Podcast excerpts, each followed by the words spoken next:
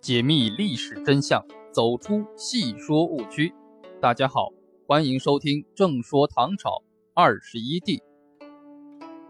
离婚和再娶。肃宗在十王宅中一直生活了十三年，直到开元二十六年六月被立为皇太子。这是太子婴被废以后，玄宗经过斟酌做出的决定。立李亨为皇太子的制书是在开元二十六年六月三日颁布的，举行册礼是在七月二日，韦氏也在七月十二日被册立为太子妃。从被推上政治前台的那一刻起，李亨就被显而易见的政治威胁所包围。威胁首先来自宰相李林甫，在开元末年之后的李林甫。以及后来的杨国忠等宰相成员，成为对太子威胁最大的政治势力。在李林甫与太子之间的较量与斗争中，玄宗的内心世界是颇值得探秘的。玄宗几乎不出面遏制或阻拦宰相李林甫对太子李亨的轮番冲击，这说明他也是不情愿看到太子李亨羽翼丰满、势力扩张。对于李亨来说，成长在一个太平盛世，充当一位富有巨大成就感和自信心的帝王的继承人，很难说是什么幸事。也许在李亨的心里，会不时泛起几丝淡淡的悲哀。不过，在开元天宝之交的七八个年头，身为皇太子的李亨，尽管心情会有些抑郁，这却是他此后。一生政治生活道路上最为安定的一个时期，这期间来自宰相李林甫方面的种种打击还没有能严重到危及其太子地位的程度。朝廷之上对册立皇太子之事也暂时减少了议论与猜测。玄宗对于在十王宅中成长起来的皇三子李亨的政治资本颇为知悉，因此对他也没有什么不放心。玄宗也不愿再如当年一日废弃三子那样剥夺李亨的继承权，至少在天宝四载年底之前，李亨伴着大唐帝国的辉煌度过了一段颇为难得的好时光。天宝五载对于太子李亨来说，真可谓多灾多难的年头。这一年，太子亨相对安宁的生活被打破了，从此在他的政治生涯中。以往的平静与安谧已是不可复求。初次离婚。天宝五载正月，常任中王友的陇右节度使皇甫为明兼领河西节度使，同驻地来到京师长安，向玄宗进献对吐蕃作战中的战利品，并与太子亨之间互有往来。皇甫为明。向玄宗明确表达了应当将李林甫撤职的态度，又大加赞誉韦坚的才干。边将皇甫为明的介入，双方暗中的较量一下子成为公开的秘密。李林甫在得悉了皇甫为明的密奏后，便利用宰相的有利身份，开始布置反击，并加快了行动的步骤。这时候，杨慎金成为李林甫。对付太子集团的一员干将杨慎金，乃隋皇族一脉，隋炀帝杨广的玄孙，因陈毅有才干，充太府出纳，颇以正能之名。李林甫觉得此人可用，破格将他提升，并有意让他取代太子集团中的韦坚。韦坚是太子妃的哥哥，他有个姐姐是睿宗第五子，也就是玄宗五弟薛王李隆业的妃子。就是说，韦坚的姐妹分别嫁给了肃宗李亨和他的叔叔为妻。天宝五载正月十五日元宵之夜，风清月朗，太子亨出游，在市井之中与韦坚相见。之后，韦坚又匆匆与皇甫为明相约夜游，一同前往位于城内崇仁坊中的景龙道观，以二人太子妃兄与边镇节帅的身份。夜间相约，私相往来，势必会给宰相李林甫以可乘之机。果然，这一次极秘密的行动没有逃出李林甫的暗中监视。李林甫立即要御史中丞杨慎金写出报告，以韦坚乃皇亲国戚，不应与边将侠尼为由，对韦坚提出弹劾。李林甫则向玄宗奏称他们结谋，与共立太子。玄宗得奏，毫不犹豫地下诏进行审讯。李林甫得旨，遂指使手下罗织罪状，想把太子牵扯进来。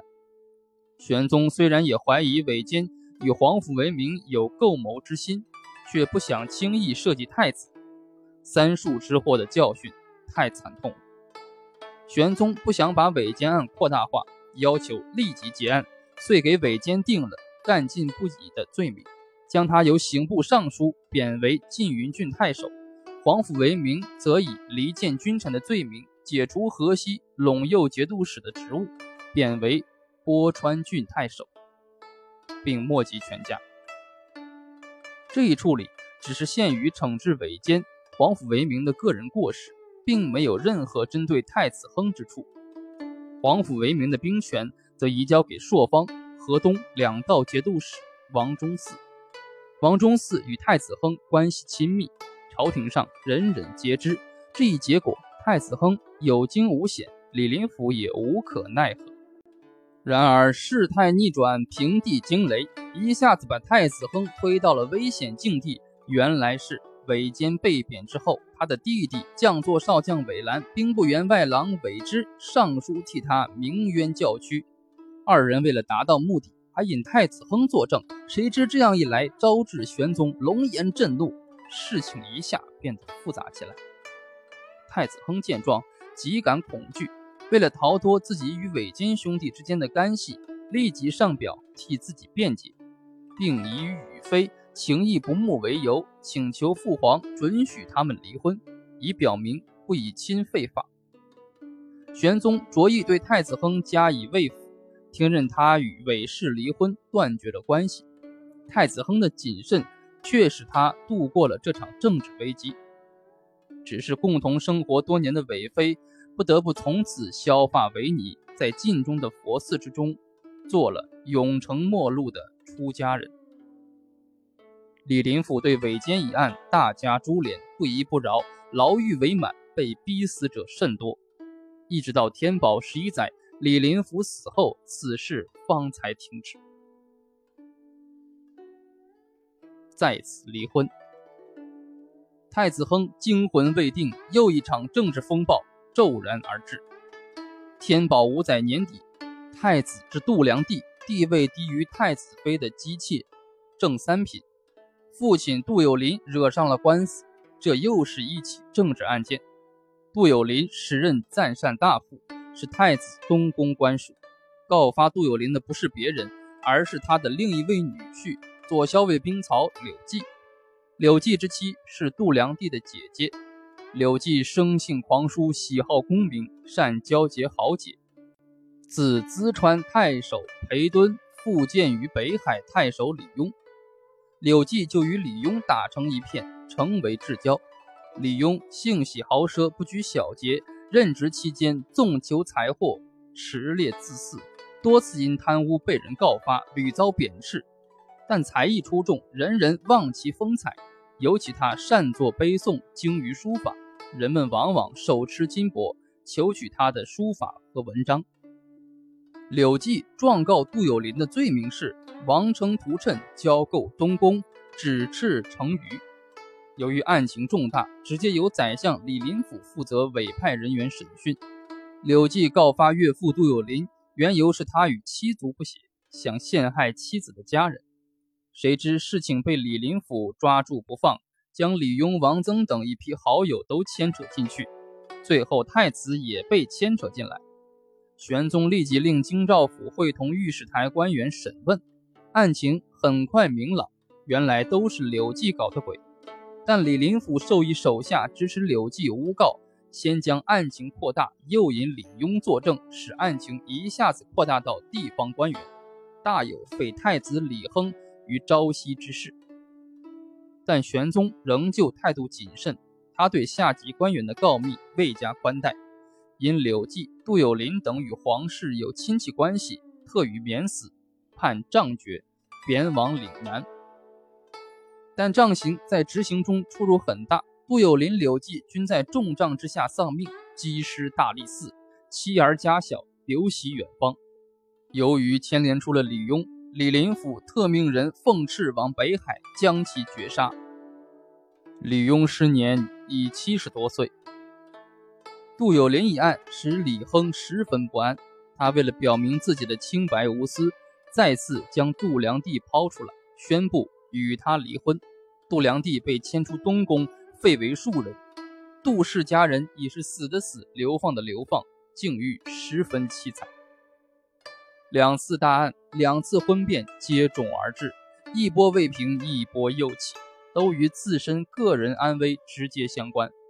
李亨内心由此蒙受巨大的创伤，精神受到极大刺激。有一次，他入宫觐见玄宗，在他行礼时，发现了这位尚未到中年的儿子。头发已有几分脱落，肩或有几丝的花白，有些进入暮年的感觉。久历政治风雨的玄宗也不免心生几丝恻隐。他对近来发生的事情很清楚，不少的内情他还是了解得到。高力士时不时的在问询时传递一些朝廷上的真实情形，还经常赞誉太子亨仁孝与谨慎，说太子很是大体。玄宗也感到太子在遭受冲击时很能忍辱负重，他在上表中从没有向皇帝寻求保护，而是按自己的方式来应付。玄宗心中有几丝的安慰，因为他觉得太子可以托付大事。不过，正是太子的这种表现，又让他心中有了几分的苦涩与踌躇。或许，太子亨应付事变的能力与忍受困顿的耐力，超出了玄宗的想象。他心情有些复杂，也有些态度暧昧。续娶张氏，李亨的孝敬并没有得到玄宗给他任何的政治许诺。不过，在父皇的安排下，李亨两次离婚之后再一次成婚，似乎说明玄宗还没有动过废他的念头，因为这次续娶的是一位很有背景的女子。她就是后来成为李亨皇后的张氏。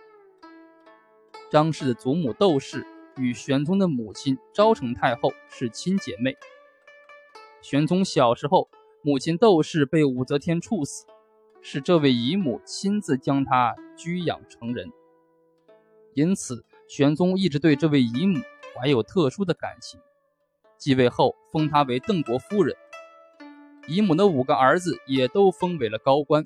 其中一位名叫张居营的儿子，还娶了玄宗的女儿长芬公主。当玄宗见到太子忧思劳形、鬓发斑白时，竟想到用婚嫁之事给李亨些暗示，希望他能够放松一些。为此，玄宗想到了姨母这位待嫁的孙女张氏。不久，张氏即被选立为太子良娣。李亨并未因为娶了张良娣就感觉。太平无事了，他依旧谨慎，处处小心，就连生活中的一些细枝末节也从不敢大意。有一次，宫中专门负责膳食的上食局做了一桌熟食，其中有一只烤羊腿，玄宗就让太子李亨割来吃。李亨奉命割罢羊腿，手上全是油渍，他就顺势用旁边的饼子把手揩净。这一动作，玄宗看到很不高兴，但忍着没有发作。李亨装作什么也没有看见，待慢慢将手揩拭之后，又不紧不慢地将擦过油渍的饼子拿起来，大口大口地吃起来。这一下大大出乎了玄宗意料，不禁喜上眉梢，对李亨道：“夫当如是爱惜。”李亨借此进一步博得了父皇的好感。但是李林甫并没有因为这一态势而改变初衷，他对太子的态度依然如故。这就是说，太子李亨并没有因为续娶张良娣而使自己的处境根本改观。天宝十载，张良娣为他生下一个儿子李昭，后封为兴王。转过年来，李林甫一命归西，李亨少了一个政敌。但是继任宰相的杨国忠在清算李林甫的同时，仍旧是太子李亨的死对头。